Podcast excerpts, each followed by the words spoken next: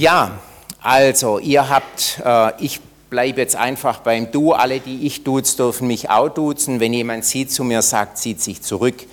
Also das ist viel einfacher. So, ich wollte ganz am Anfang, und das habe ich mir schon lang vorgenommen, äh, sagen, vielen Dank, dass wir zu euch in die Gemeinde kommen dürfen. Ähm, das ist eigentlich, nach 22 Jahren war das so das erste Mal, dass ich als Pfarrer in eine Gemeinde gegangen, also als nicht-Pfarrer in eine Gemeinde gegangen bin. Und das ist schon auch nochmal, manchmal übersieht man das, wenn man in der Gemeinde ist, was es bedeutet, wenn vorne die Leute immer so ein bisschen unter Beobachtung stehen. Also man würde das nie so sagen. Und manche Dinge machst du dann doch nicht in der Gemeinde aus, sondern suchst irgendeinen Weg. Von dem her genießen wir das sehr und das will ich auch sagen, was uns einfach sehr beeindruckt hat, das waren einfach Leute, die auf uns zugegangen sind. Also ich denke, das ist was Besonderes. Wir haben vorher, das muss ich auch sagen, sind so ein bisschen rumtingelt und haben dann irgendwann gesagt, weißt du was, jetzt gehen wir einfach hierher. Bevor wir lang suchen, hier hat es uns gefallen und das ist gut. Also da vielen Dank. Ja, jetzt, hm, ich könnte euch was über die Aufgabe in der Betriebsseelsorge erzählen. Das kann ich irgendwann mal anders machen. Heute will ich ein bisschen was von dem erzählen, was eigentlich in meinem Herzen ist. Manchmal sagen, es gibt auch Leute, die sagen, welche DNA trägst du? Ja, DNA, das sind so diese Spiralen, wo das Erbgut drin ist. Welches DNA hast du auf dem Herzen? Das ist eine ganz wichtige Frage. Wir denken manchmal, wenn jemand Christ ist, ist klar, was so zu tun ist und wir reden wenig drüber. Dass wir ganz unterschiedlich sind, ist auch klar, aber ähm, diese Unterschiedlichkeit, die hat manchmal gar keinen Platz. Es gab eine Zeit, da hat man viel geredet von gabenorientierter Mitarbeit. Ich habe da gerne ein Wortspiel draus gemacht und gesagt, also ich erlebe immer nur in Gemeinden, dass wir eine aufgabenorientierte Mitarbeit haben. Ja, da gibt es ein Geschäft, du suchst jemanden, der es macht und der, der nicht laut genug Nein sagt, der hat es nachher an der Backe oder er macht es natürlich auch gerne und sagt, das ist schon immer meins gewesen. Aber die Frage, was, was ich auf dem Herzen habe, und es hat hm, sagen wir mal, fast 30 Jahre braucht, bis ich gemerkt habe, was, was ich auf dem Herzen habe. Also bis ich es in Worte fassen konnte. Ja, auf geht's, das Thema. Vielleicht jetzt nicht gerade für den Ewigkeitssonntag das richtige Thema, aber unabhängig davon. Ja. Ähm, in den ersten Tagen der Gemeinde, denke ich, wurden wichtige Entscheidungen getroffen. Ich möchte da euch ein bisschen reinnehmen und möchte auch mit euch einen anderen Blick wagen. Ich habe so meine eigene Auffassung, was, was Bibelverständnis auch anbelangt. Mein erster Zugang ist immer der, dass ich denke, da haben Menschen von ihren Erfahrungen mit Gott berichtet. Und die wussten gar nicht, dass das später mal ein heiliges Buch wird, sondern die haben darüber geschrieben, wie es ihnen geht. Und wenn man in die Psalmen reinschaut, dann merkt man das gibt es einen Psalm, der sagt, wenn du nur die Kinder von meinen Feinden am Stein zerschmettern würdest. Keiner von uns würde dieses Gebet beten und sagen, mach das mit meinen Feinden. Aber die, die das gebetet haben, die haben so empfunden, haben das zum Gebet gemacht und haben eigentlich gesagt, weißt du Gott, so sieht es in mir drin aus. Und ob wir das verstehen oder nicht, aber so sind die damit umgegangen. Und was dazugehört zu dem Thema, also ich habe geschrieben, Blick auf die ersten Tage der christlichen Gemeinde, was dazugehört zu dem Thema, das sage ich gern auch dazu. Ich habe da viel gelernt von Freunden von uns aus der anglikanischen Kirche, einem Ehepaar, die inzwischen auch schon Mitte 70 sind. Und das waren eigentlich meine theologischen Lehrer, muss ich sagen, mehr als Uni. Ähm, die haben mir mitgegeben, was mir wichtig ist. Ja, Matthäus 28, 18 bis 20, der sogenannte Missionsbefehl. Jesus trat zu ihnen und sprach, mir ist alle Macht gegeben im Himmel und auf Erden, geht nun hin und macht alle Völker zu Jüngern, Tauft sie auf den Namen des Vaters, des Sohnes und des Heiligen Geistes, lehrt sie alles halten, was ich euch geboten habe, und seid gewiss, ich bin bei euch alle Tage bis an das Ende der Welt. Ich habe die Übersetzung der Zürcher Bibel gewählt, weil da etwas Wichtiges drin ist. Und zwar da oben hat es einen Doppelpunkt. Der fehlt normalerweise, der gehört aber eigentlich dahin. Also im Griechischen gibt es keine Satzzeichen. Jesus sagt, macht alle Völker zu Jüngern. Das ist das Verb in diesem Satz. Er sagt, macht alle Völker zu Jüngern. Und die Ausführung, wie das aussieht, das sind die Worte der Herr. Er sagt, geht hin, also hier. Er sagt, tauft sie. Und er sagt, lehrt sie. Was es heißt, Menschen zu Jüngern zu machen. In vielen Gemeinden sagen, das ist wichtig, dass du dich bekehrst.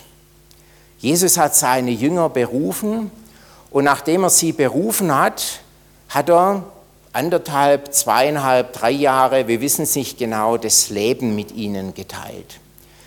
Er hat sich abends hingelegt mit ihnen, er ist morgens aufgestanden. Er hat ihr Gemüffel gehört, wenn einem was nicht passt hat. Und er ist morgens auch mal für sich alleine weggegangen und hat gebetet und hat dann gesehen, dass sie ihn gleich wieder suchen. Sie haben ihn gefragt und haben irgendwann festgestellt, da gibt es welche, die beten und Jesus betet auch und sagen zu ihm, ähm, du betest, was sollen wir machen, wie sollen wir beten? Und er sagt ihnen, wenn ihr betet, dann, und dann wisst ihr, das Vater unser kommt, das Vater unser ist eigentlich ein Gebet, das zeigt, wie man beten kann.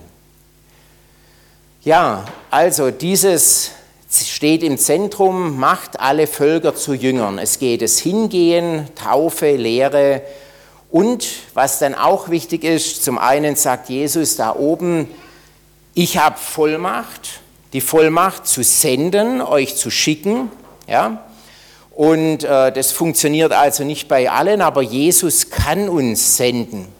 Und er sagt zu ihnen noch, ich bin bei euch alle Tage bis ans Ende der Welt.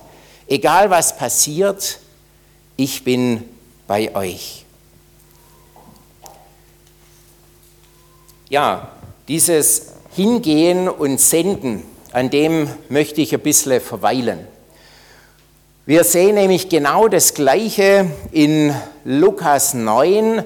Da heißt, dass Jesus die Zwölf zusammenrief und ihnen Vollmacht gab. Also wieder, ihr seht, wie beim Missionsbefehl, er gibt ihnen Vollmacht und er sendet sie aus, das Reich Gottes zu verkündigen und die Kranken zu heilen. Die zwölf. Ein Kapitel später, 72. Er nimmt sie, sendet sie zu Zweien, darum sind in der Apostelgeschichte, die haben das wörtlich genommen, sind die immer zu zweit oder zu dritt unterwegs und gehen und er sagt zu ihnen, bitte den Herrn, dass er Arbeiter in seine Ernte sende. Ja, Sendung gehört zu Gottes Wesen. Das haben uns unsere anglikanischen Freunde beigebracht. Die haben nämlich gesagt, dass Gott sendet, das ist nicht ein Unfall, das ist nicht ein Versehen, sondern das gehört zu Gott. In Johannes 3, Vers 16 kennt ihr alle, so sehr hat Gott die Welt geliebt, dass er seinen einzigen Sohn gesandt hat. Also der Vater schickt den Sohn. So, und wenn wir jetzt in Johannes 14 bis 16, wo Jesus mit seinen Jüngern redet, wenn man da reinschaut, dann sieht man dort, dass Jesus sagt, ich sende euch den Geist als Beistand und an anderer Stelle sagt er, der Vater wird euch den Geist senden. Das heißt, Vater und Sohn senden den Geist und dann auch nochmal Jesus, der seine Jünger sendet. Und wir könnten auch sehen, dass die Gemeinde ebenfalls Menschen aussendet. So, jetzt haben wir da oft vom Missionsbefehl gesprochen, ganz am Anfang. Ich möchte es jetzt mal, also das behaltet ihr jetzt mal im Hinterkopf, da komme ich wieder drauf zurück. Ich steige aus und steige von der anderen Seite nochmal ein. Jeder von uns lebt in Beziehungen als Christ. Ich habe mich da mal in die Mitte gestellt. Jetzt gibt es eine Beziehung nach oben. Ja, wenn wir Lobpreis machen, dann ist Gott im Blick.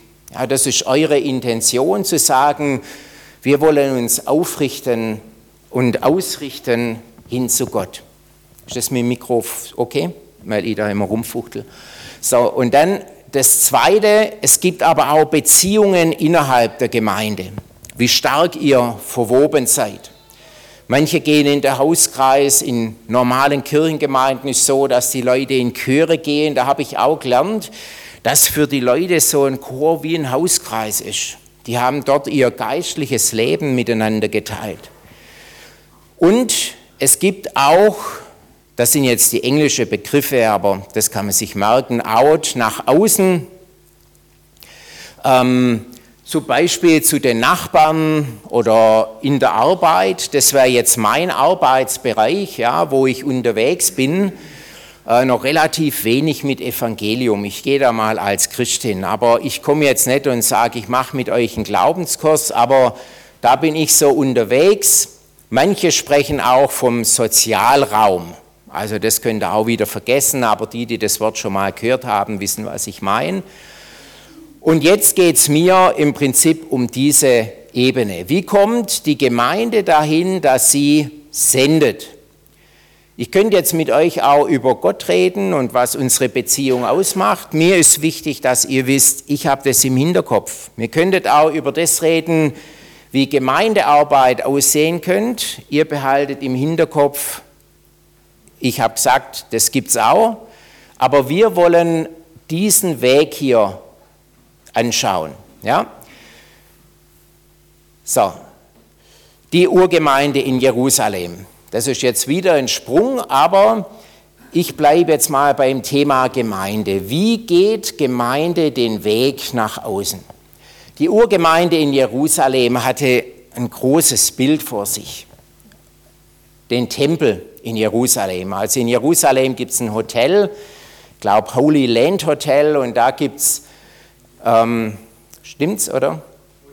Ja, genau. Da gibt es ein Modell, wie der Tempel und wie Jerusalem zur Zeit von Herodes ausgesehen hat.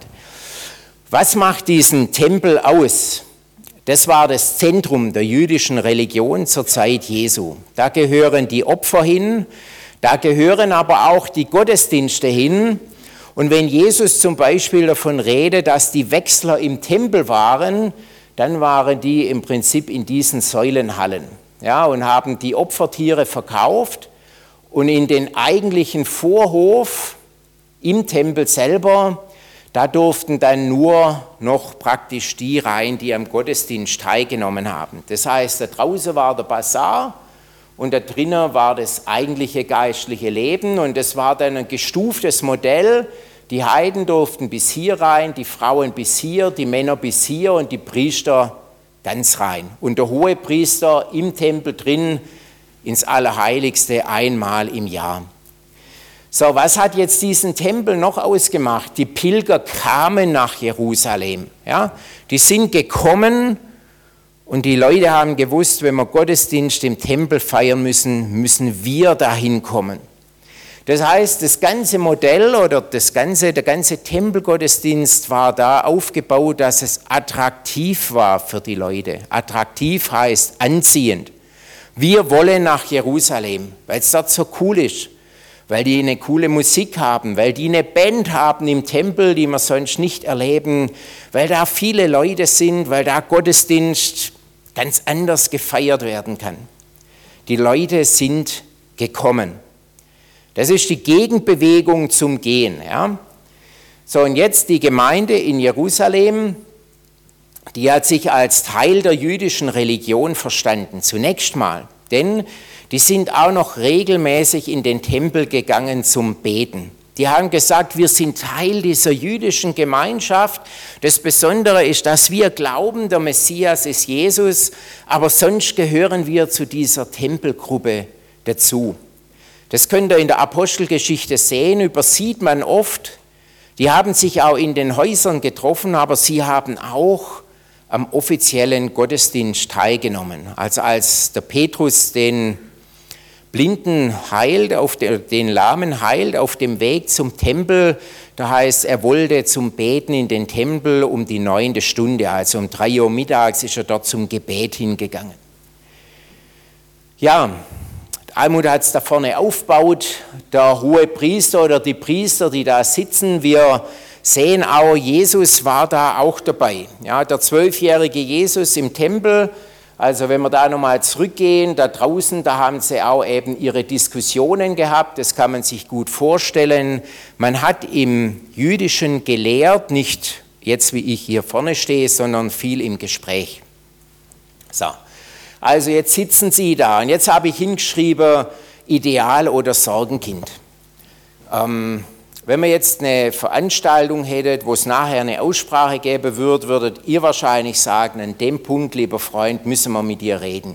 Also wenn ihr Gesprächsbedarf habt, sagt mir, ich komme dann extra nochmal, dann können wir über den Punkt reden, ob ich das richtig sehe oder ob ihr vielleicht sagt, völlig falsch.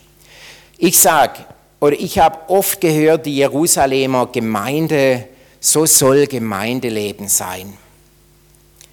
Ich behaupte, diese Gemeinde hatte zu der Zeit so ihr Recht, aber es ist nicht das Ideal, wie Gemeinde sein soll für alle Zeiten. Für diese Zeit war es okay, aber es ist nicht das Ideal für alle Zeiten.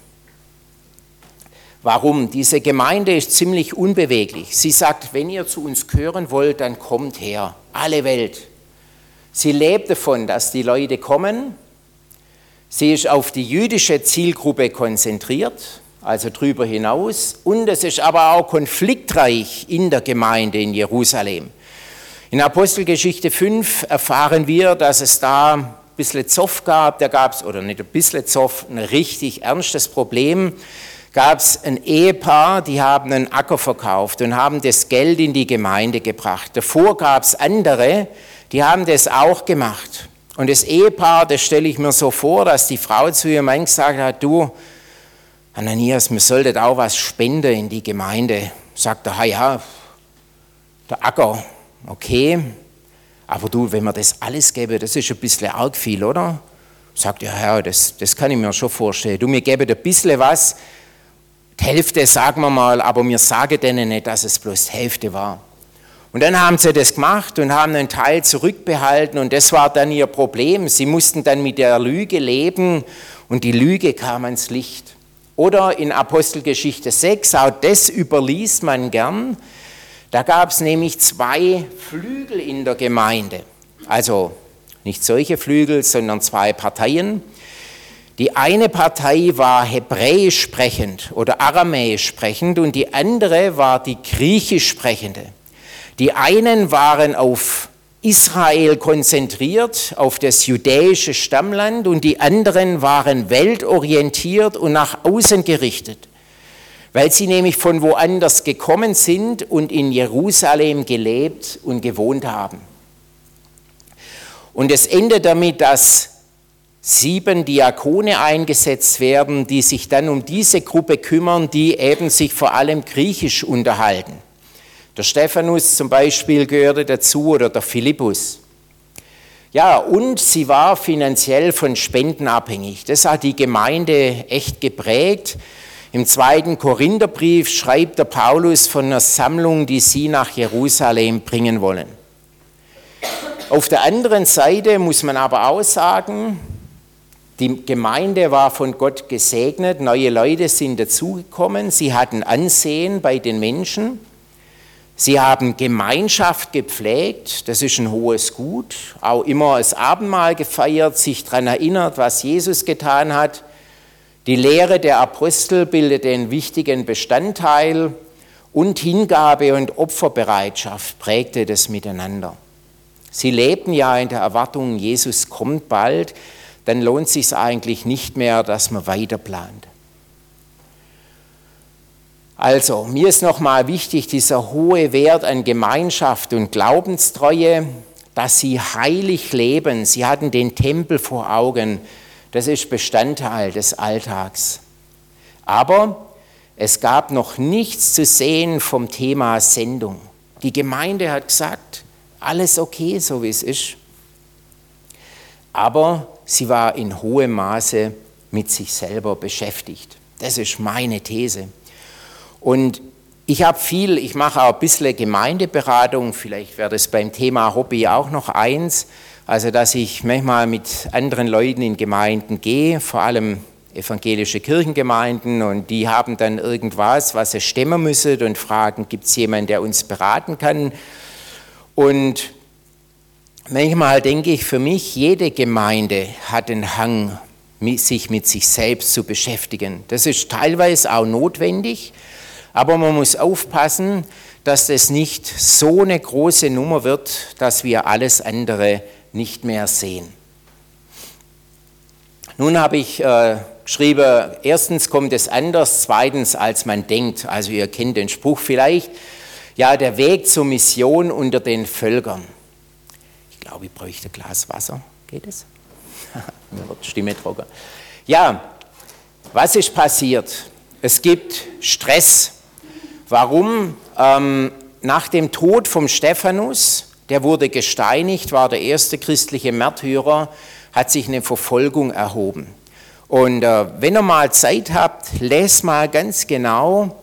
Ihr werdet sehen, dass die Stammleute in der Gemeinde geblieben sind, aber dass im Prinzip was anders passiert ist. Und zwar die griechisch Sprechenden, die mussten Jerusalem verlassen. Ja, das ist jetzt. Vielen Dank. Also, die griechisch Sprechenden mussten Jerusalem verlassen und mit den Leuten ist das Evangelium in das Land drumherum gekommen, bis hin nach Samaria. Der Philippus, der diesen Kämmerer tauft, der da kommt, also ein Kämmerer, ist kein Kampfverkäufer, sondern war im Prinzip der Finanzchef der Königin, aus dem er kam, aus Äthiopien, sagen manche. Und dann sehen wir nochmal was, dass der Petrus zum Hauptmann Cornelius kommt, das ist eine richtig dicke Nummer. Da muss der Heilige Geist richtig ein Brett bohren bei dem Petrus, weil der Petrus ist zunächst entsetzt. Ein heidnischer Hauptmann bekommt der Heilige Geist. Warum ist der entsetzt? Weil die bislang dachten, jeder muss zuerst ins Judentum übertreten und nachdem er ins Judentum übergetreten ist, dann kann er auch Christ werden. Dann kann er zu Jesus hören. Und jetzt auf einmal ist da ein anderer Weg. Wer an Jesus glaubt, bekommt den Heiligen Geist. Das war eine PU-Wert. Der Petrus wurde nach Jerusalem zur Gemeinde zitiert und die haben ihn gefragt, was ist da passiert? Und er erläutert es. Und sie sagen, naja gut, wenn es der Heilige Geist macht, können wir auch nichts machen. Also sprich so ungefähr, wenn es Gott will, ja, dann wird schon alles richtig sein. Also, das war ihre Idee. Hopsa. Ja, Antiochien wird auf einmal zu einem neuen Zentrum der Mission. Ich weiß nicht, ob euch das aufgefallen ist. Ich wollte jetzt noch eine Karte, das habe ich dann heute Morgen gemerkt, da war es dann zu spät eine Karte von den Missionsreisen des Paulus. Die haben nicht in Jerusalem ihren Ausgang genommen, sondern in Antiochien. Und meine Behauptung ist, Antiochien wird zu der Gemeinde, die aussendet, die eigentlich das Bild von Gemeinde im Neuen Testament zumindest über die Apostelgeschichte hinweg geprägt hat. Es gibt dann noch das Apostelkonzil in Jerusalem, wo geklärt wird, wie man es denn mit den Heiden macht, ob die tatsächlich ohne Beschneidung an Jesus glauben können. Und da sagt man, ja, wenn Gott es so will, dann machen wir das so. Übrigens, diese ganze Diskussionen findet ihr auch im Römerbrief, da wird es ausführlich diskutiert. Und es gab innerhalb der frühen Gemeinde, ich meine, äh, das kann man schon sagen, da gab es richtig auch Stress an dem Punkt, weil es wirklich Leute gab, die sagten, eigentlich stimmt es nicht, was der Petrus oder der Paulus macht. Das, das passt nicht. Wir wollen das anders. Die Gemeinde in Antiochien, die unterstützt jetzt die Jerusalemer Urgemeinde, also die sammelt Spenden, das heißt dort, und der Paulus und der Barnabas bringen die Spenden nach Jerusalem. Das ist ein Zeichen der Verbundenheit, dass sie sagen, wir gehören zu euch, wir wollen nichts anderes sein, wir wollen ein Teil von dieser Jesus-Bewegung werden. Sie wird die Heimat von Paulus und Barnabas. Es ist nicht nur Paulus, der Missionsreisen macht, sondern die trennen sich, da gibt es Outsoff, ab und an gibt es das in Gemeinden. Der Barnabas sagt, okay, dann nehme ich meinen eigenen Trupp, Barnabas ist einer meiner Lieblingsfiguren. Man weiß nicht viel von ihm, aber das, was ich von ihm sehe, das fasziniert mich. Er ging damals hin, hat den Paulus aus Tarsus geholt und hat gesagt, das ist der richtige Mann für die Mission. Er war jemand, der andere das Potenzial in ihnen sehen konnte und der sie hergeholt hat und gesagt hat, das ist unser Mann, der macht es. Und später kam es dann auch zur Versöhnung, aber es gab auch eine Zeit, wo Barnabas und Paulus unterschiedlich unterwegs waren. Vom Barnabas wissen wir dann nichts, was er gemacht hat. Ja, sie hören auf den Heiligen Geist in Antiochien und senden Paulus und Barnabas zur ersten Missionsreise aus.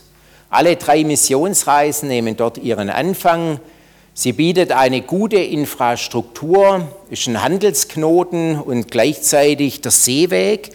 Das war im Prinzip damals der, der also im Prinzip sowas wie ein Flughafen für die Leute heute. Ja. Also man konnte schnell über den Seeweg wohin kommen und der Paulus hat es immer gemacht. Wäre also nochmal eigenes Thema für eine andere Predigt oder Bibelstund wegen mir auch.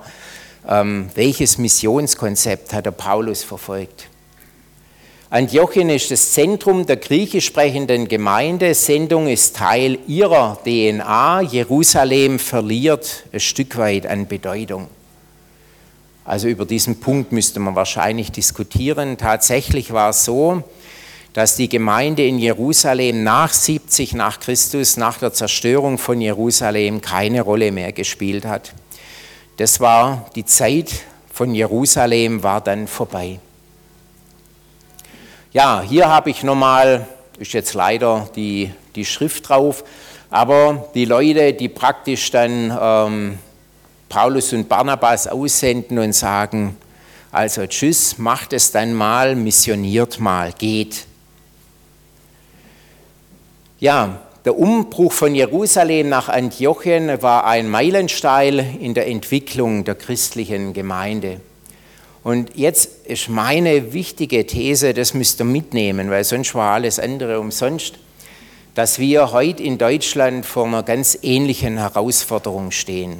Dass Deutschland eigentlich Missionsland geworden ist. Und ähm, dass Christen zunehmend in der Minderheit sind. Jetzt will ich nochmal zurück und will euch ein bisschen was von dem Ehepaar erzählen.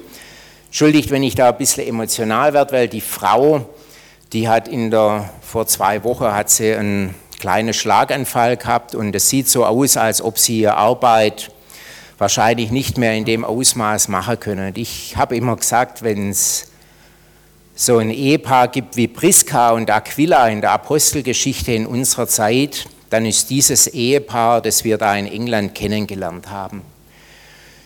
Ich war 1977 oder 97, 98 äh, äh, war ich damals auf einem Seminar in Kassel.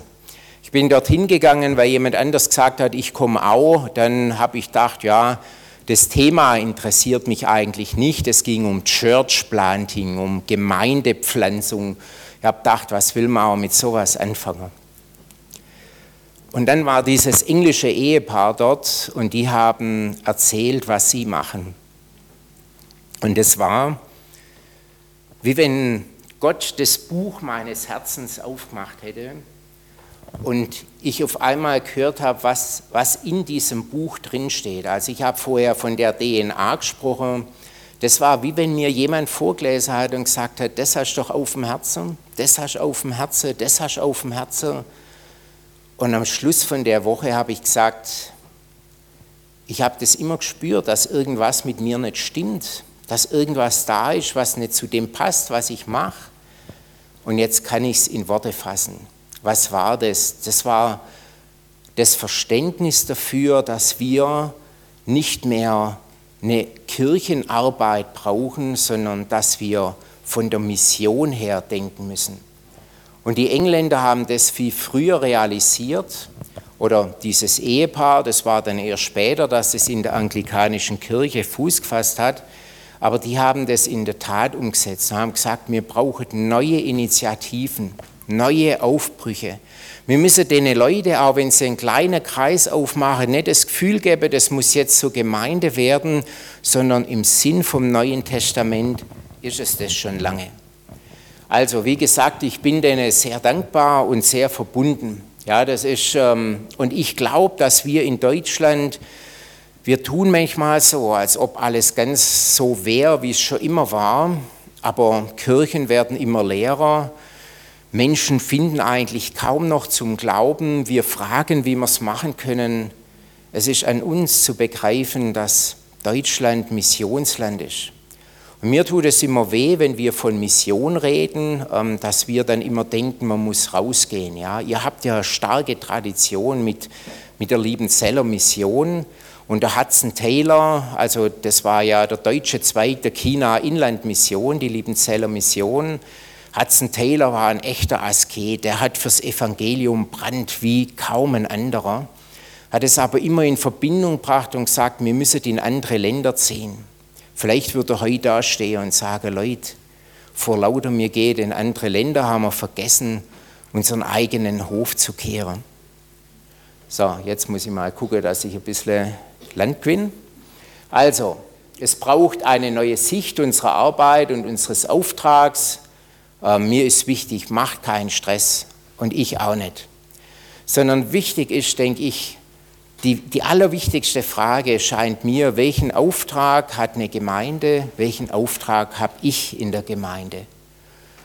So, kleiner Werbeblock, ich verdiene nichts dran. Es gibt Bücher, äh, Der wilde Messias ist ein Buch, das Jesus mal ein bisschen anders erklärt, wo nicht sagt, er war der Brave, der sich hingesetzt hat und brav Gottesdienst gefeiert, sondern der Typ hat auf der Putzkauer, der hat das religiöse Leben seiner Zeit auf den Kopf geschlagen ähm, Thema Zachäus.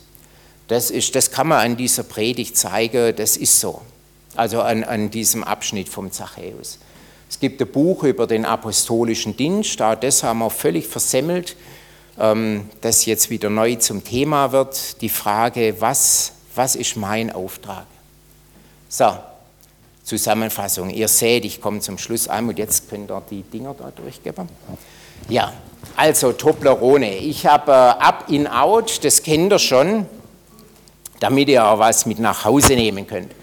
Also, jetzt kann man das, das sind, das sind nur drei Dinger dabei, also man wird nicht arg dick von dem Ding. So, ähm, genau. Jetzt gehört da eigentlich noch mehr dazu und zwar jede Gemeinde kommt auch von woher. Ich komme von woher. Ja, ich bin geprägt. Ja, eine also Süddeutsche Gemeinschaftsverband hat eine Geschichte, wo ihr herkommt. Und manchmal ist gut, wenn man am Anfang dieser Geschichte hinschaut und sieht, was haben die eigentlich gemacht, was hat die bewegt. Und da waren soziale Anliegen oft was ganz Starkes. Und die haben gesagt, wir müssen das neu denken.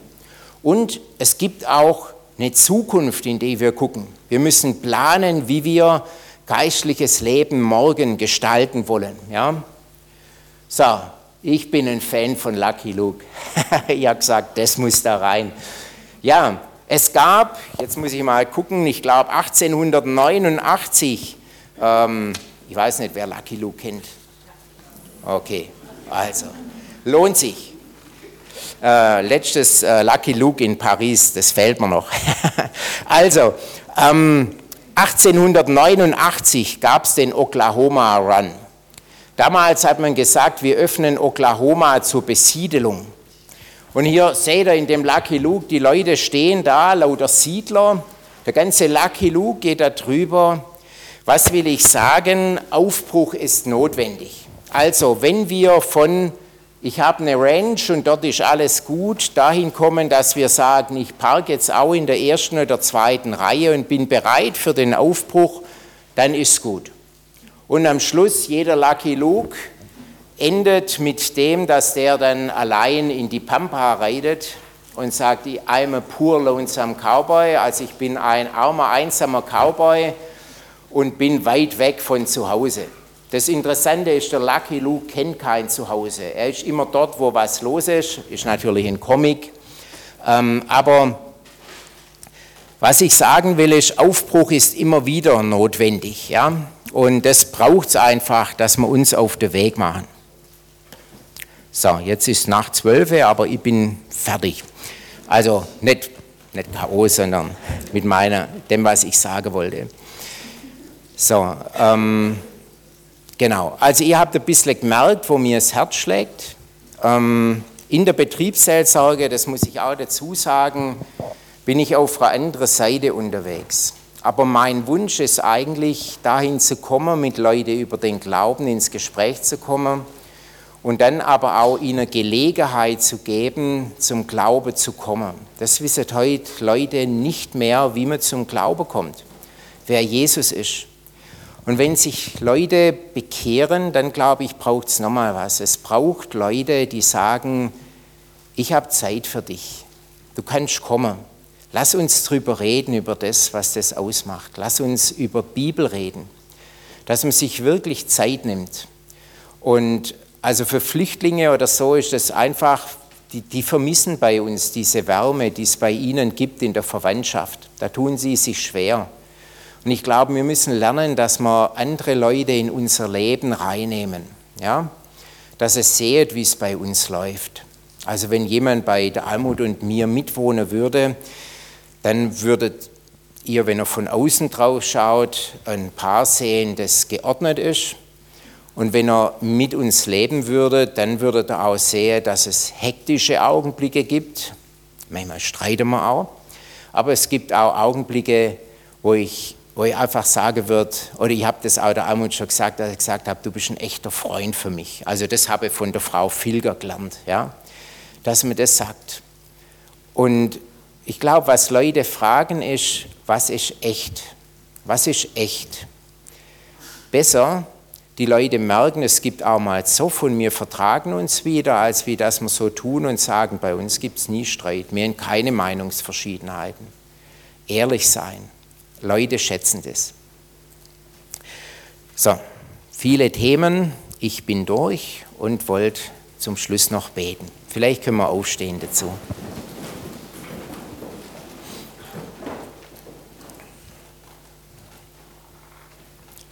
Lieber himmlischer Vater, wir leben in einem Land, das eine reiche Tradition erlebt hat, wo es immer wieder auch Aufbrüche gegeben hat, wo Menschen gesagt haben, der Glaube an Jesus ist für uns so eine starke Motivation, nach außen zu gehen, dass wir alles umkrempeln, was wir bisher gemacht haben und dass wir uns auf den Weg machen auch in dieser Gemeinde, Vater, die stark von der Liebenzeller Mission herkommt, wo es immer Menschen gab und Menschen gibt, die auch in andere Länder gegangen sind.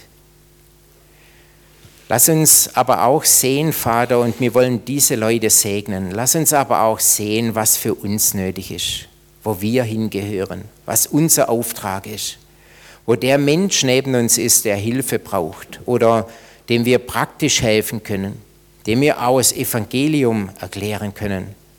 Wo Menschen sind, die vielleicht braucht, dass wir ein Stück weit sie in ihrem Leben begleiten und wo sie merken, ja, das ist echt, was der macht. Ich danke dir für das, dass wir gemeinsam unterwegs sind und auch, dass du mitten unter uns bist. Vielen Dank. Und wir wollen gemeinsam das Vater unser beten. Vater unser im Himmel. Heilig dein Reich komme, dein Wille geschehe, wie im Himmel, so auf Erden. Unser tägliches Brot gib uns heute und vergib uns unsere Schuld, wie auch wir vergeben unseren Schuldigern. Und führe uns nicht in Versuchung, sondern erlöse uns von dem Bösen. Denn dein ist das Reich und die Kraft und die Herrlichkeit in Ewigkeit. Amen.